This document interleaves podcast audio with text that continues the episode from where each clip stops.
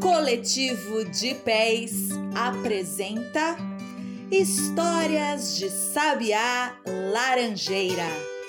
Contos de lá e de cá para todo mundo escutar.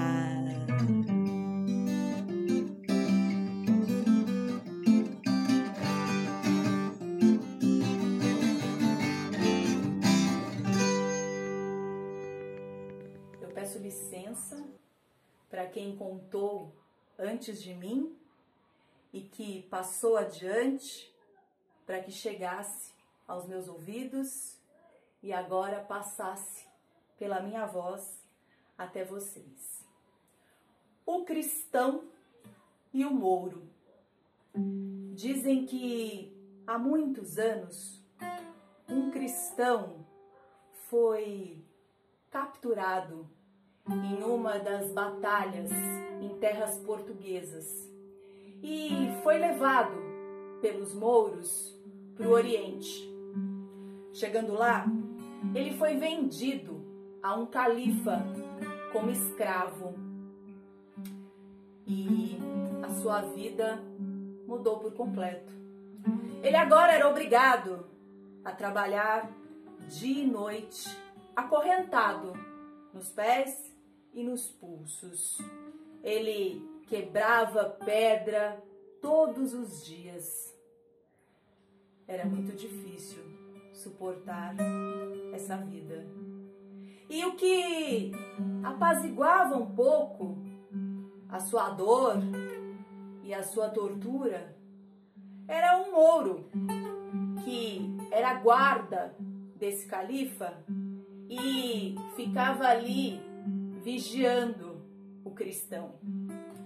Ele aumentava um pouco o tanto de comida que ele recebia uma vez ao dia e também lhe dava água sem que ninguém percebesse.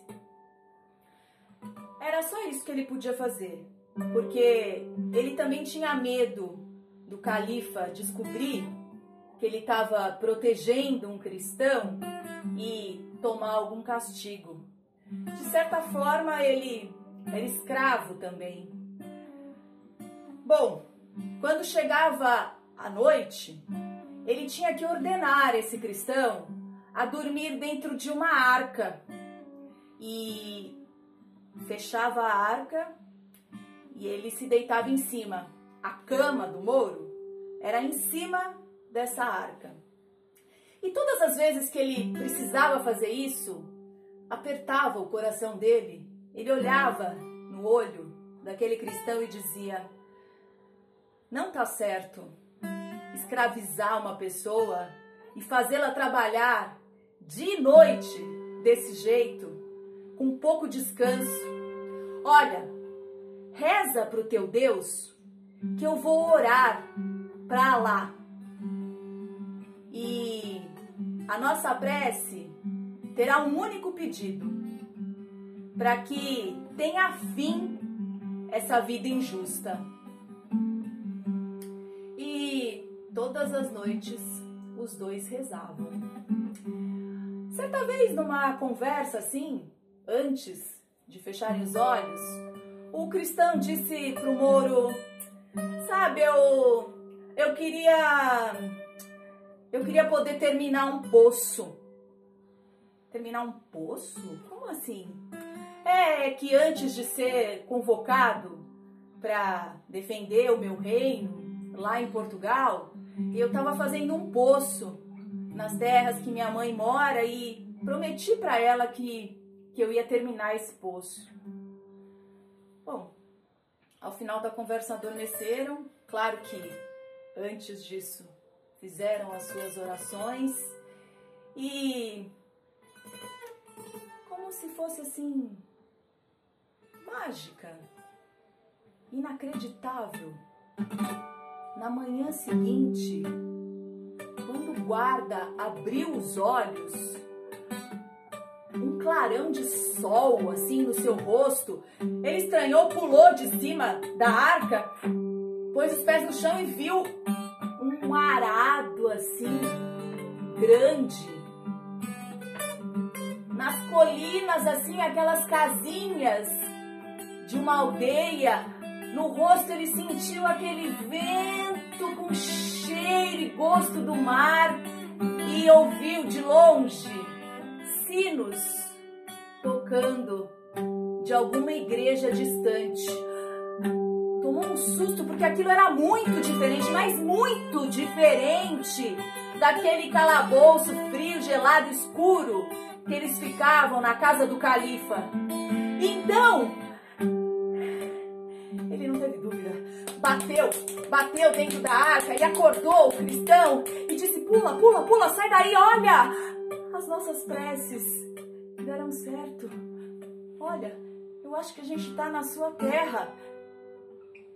Cristão saiu de dentro assim, sem acreditar, olhou e.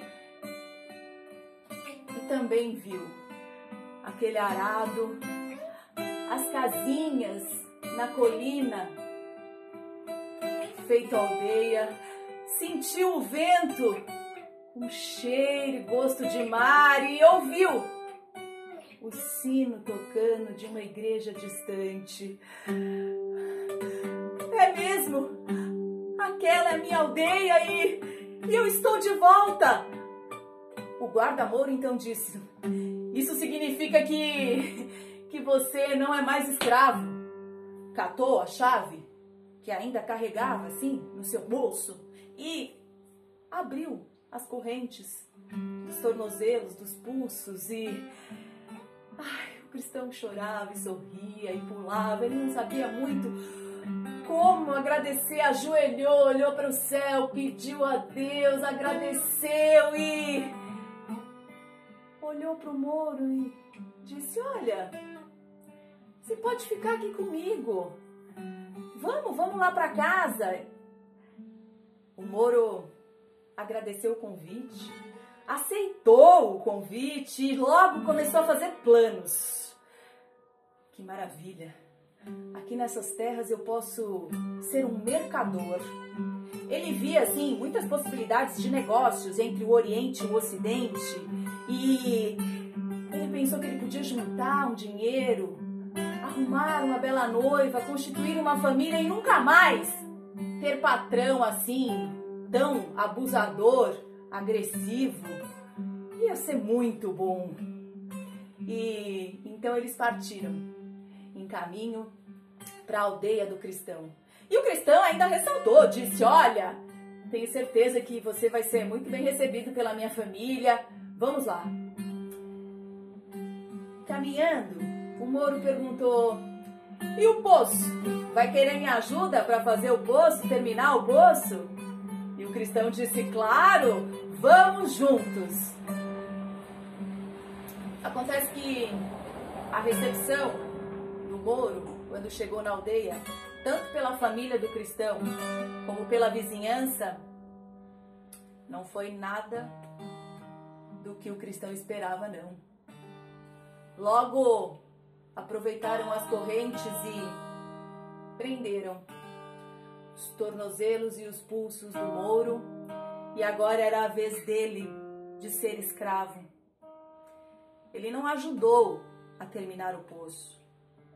Ele finalizou sozinho, trabalhando duro naquele lugar. Depois de terminado o poço, ele foi passado a outro serviço, virou quebrador de pedras e ali ficou como escravo do povo cristão.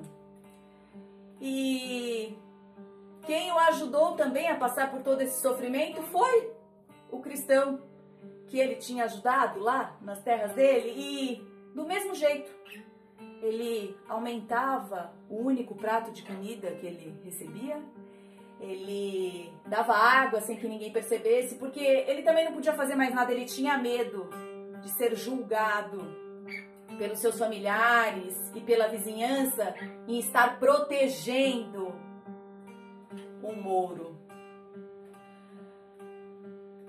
Na hora de dormir, ele foi colocado para dormir na mesma arca que veio junto.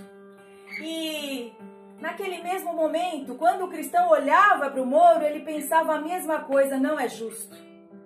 Não é certo escravizar as pessoas e fazê-la trabalhar sem parar. Olha, reza para o teu Alá que eu vou orar para o meu Deus. E o pedido vai ser que tenha fim essa vida injusta. E no mundo das histórias, as coisas acontecem, as preces foram ouvidas e, como mágica, assim, a arca voltou com o Moro para as terras do Oriente.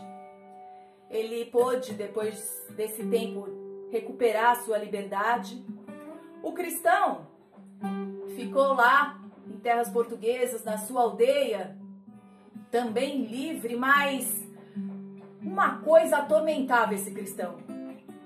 Porque ele não conseguia dizer em voz alta para todo mundo e acabar de vez com aquela situação.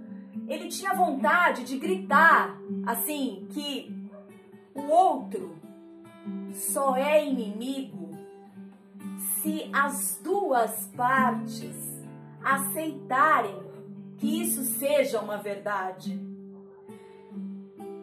Ele torceu para que algum dia tivesse coragem de soltar essa voz. Dizem que o poço, é, ele ainda existe e que durante muito tempo abasteceu com água da melhor qualidade aquela aldeia. Uma obra construída por mãos muçulmanas e cristãs. E que o divino liberte a todos de vidas que não sejam justas. Deus me proteja de mim e da maldade de gente boa, da maldade da pessoa ruim. Deus me governe, guarde, ilumine, zere assim. Deus me proteja de mim e da maldade de gente boa, da bondade da pessoa ruim. Deus me governe, guarde, ilumine, assim. Caminho se conhece andando, então vez em quando é bom se perder. Perdido fica perguntando, passa procurando e acha sem saber. Perigo é se encontrar perdido, deixar sem tecido, não olhar, não ver. Bom mesmo é ter sexto sentido, ficar distraído, espalhar bem querer. Deus me proteja de mim e da maldade de gente boa, da bondade da pessoa ruim. Deus me governe, guarde, ilumine, zele assim. Deus me proteja de mim e da maldade de gente boa, da bondade da pessoa ruim. Deus me governe, guarde,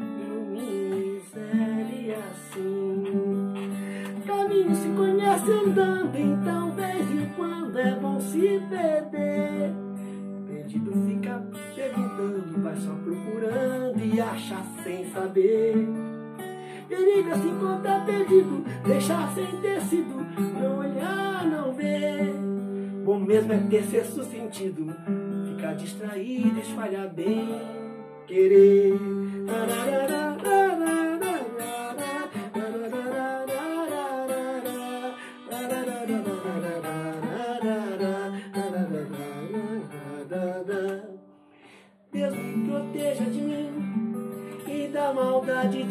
gente boa, da bondade da pessoa ruim. Deus me governe, guarde, ilumine, zere assim. Deus me governe, guarde, ilumine, zere assim. Deus me governe, guarde, ilumine, zere assim.